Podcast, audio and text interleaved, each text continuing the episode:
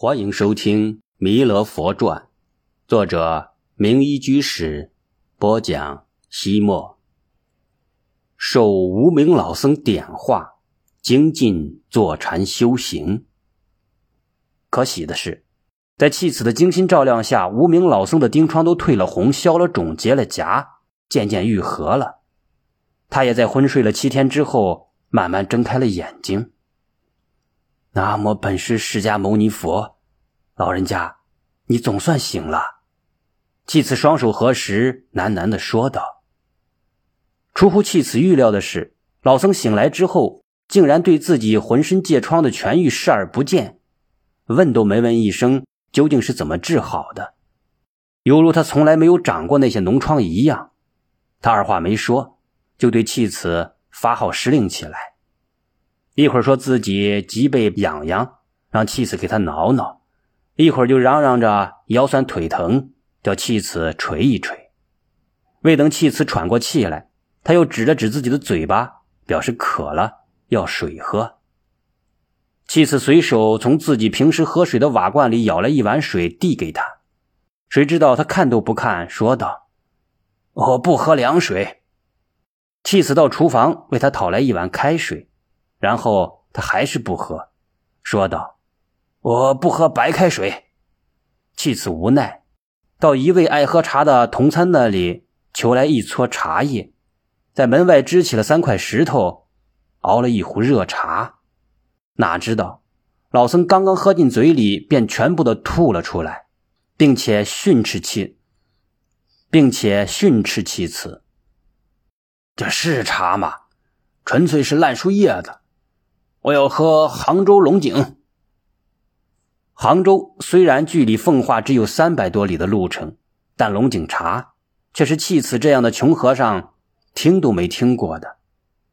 但是那老僧一个劲儿的嚷嚷，喝不到龙井茶就不罢休。弃子只好厚着脸皮到方丈那去给云清和尚磕头。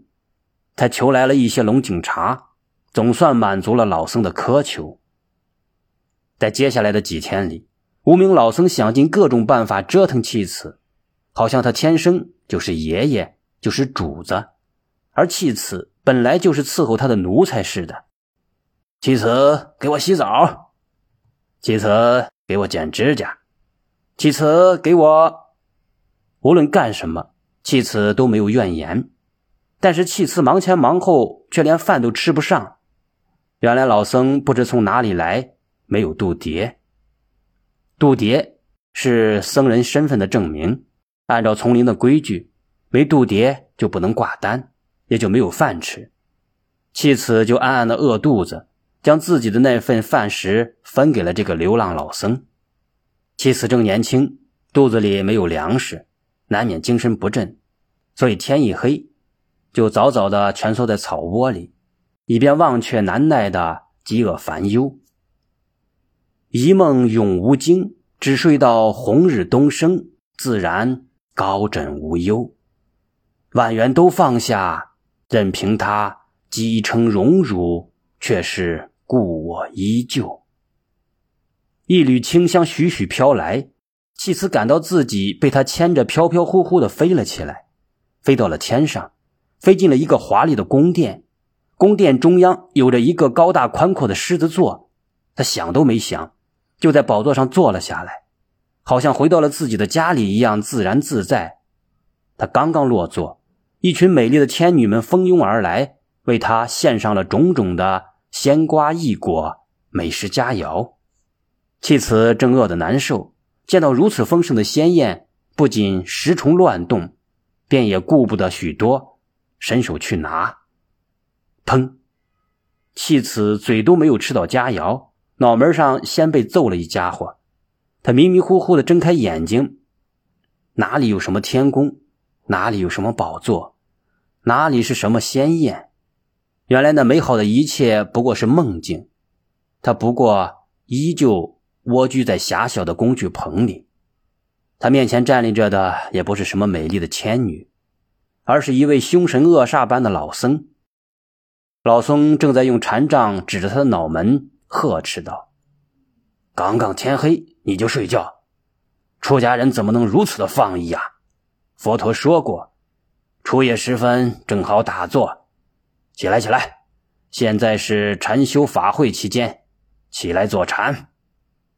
弃子说道：“人家参加禅修的人都是在禅堂里打坐呢，难道只有禅堂里才能够坐禅？”老僧的禅杖差点戳到了他的鼻尖上。弃子想了想，摇了摇头。难道只有专门参加禅修法会的人才能够修行？弃子再想了想，然后再次摇了摇头。出家人应该时时刻刻把修行挂在心上，大事未了如丧考妣。难道你的老娘刚刚死去，你也能睡得着觉？气死不由得愣住了。老僧用禅杖指了指墙壁，说道：“你伺候了我几天。”送你一副对联。气死在墙上看到这样一些文字：一砖一瓦，一粥一饭，都是施主旨高，农者血汗；而禅定不修，智慧不彰，可忧可惧，可劫可叹。一时一日，一月一年，怎奈光阴易逝，形影非坚。汝凡心未了，大事未办，可惊可怖，可悲可怜。读完对联，弃词倏然而惊，一股凉气从脊背中间升腾而起，直灌脑髓。古人说：“佛门一粒米，大如须弥山，吃了不半道，皮毛带脚环。因果立然，分毫不差。”出家人若是不修行、不悟道，将会变牛变马，偿还人家的供养。不知不觉中，弃此冷汗淋漓，如同沐浴。老僧的对联使他触体而惊，不禁对自己剃度一年来的空过时日生起了忏悔之心。他遵从老僧的嘱咐，将稻草窝做成了蒲团，双足夹扶，挺起铁脊梁，手接禅定印。开始打坐修禅。弃此虽然也曾做过禅，但那都是零零星星的散坐。而今盘腿坐了两个时辰之后，双脚的脚背和小腿的背部交叉之处，炙热和烧痛的感觉由内部的神经发出，犹如置于火炉之上，令人难以忍受。他刚想动一动，躺在床上闭目养神的老僧像是未卜先知一样。使劲的咳嗽了一声，妻子吓了一跳，不敢轻举妄动了。他咬着牙坚持了一会儿，大腿两侧的髋骨也开始疼痛起来，宛若有千百万根钢针不停的扎，不停的刺，不停的挑。妻子感到自己就像被杀的猪那样，疼得呲牙咧嘴，只想放开嗓门长嚎几声。在老僧虎视眈眈的监督下，妻子只有一条路。忍，忍受身体的麻、胀、痛、痒，不断挑战自己身体的承受极限。如是，他总算熬过了一个晚上。第二天夜里，老僧又督促着妻子坐禅。妻子说自己手脚不停的忙活了一个白天，身体早已疲乏了，想好好的睡一觉。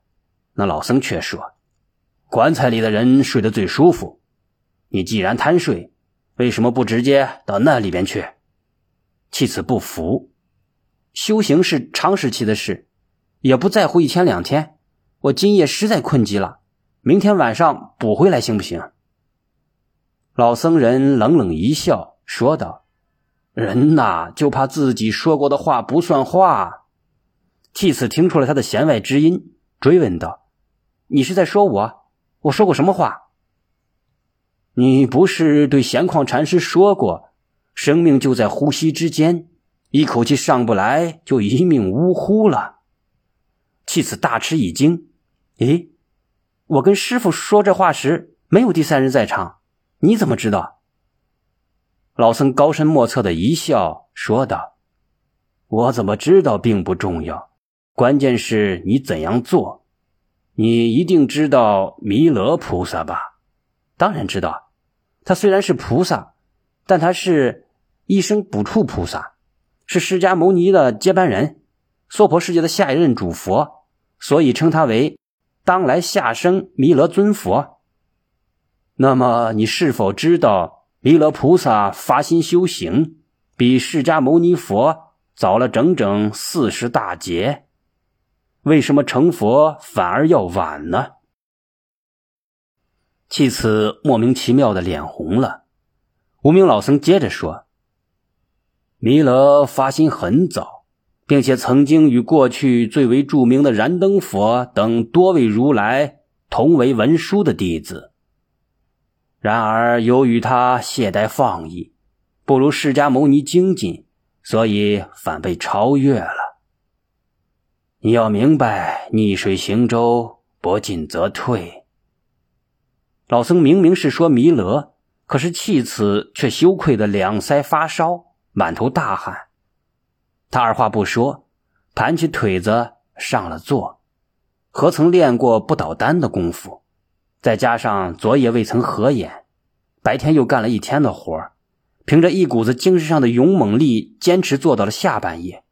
此后，他脑袋里瞌睡虫便再也控制不住了，全都跑了出来。困得他上下眼皮不停的打架，嘴里面哈欠连天，眼泪鼻涕一起流了下来。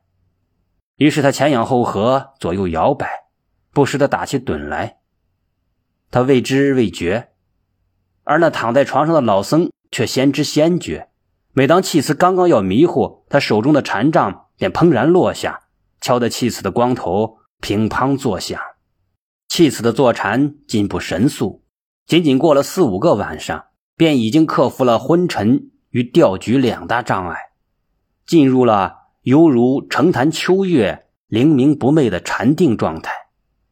心安住在这种空静的境界里，一种祥和的愉悦油然而生，所以不但不会感到疲劳，反而更加精神百倍。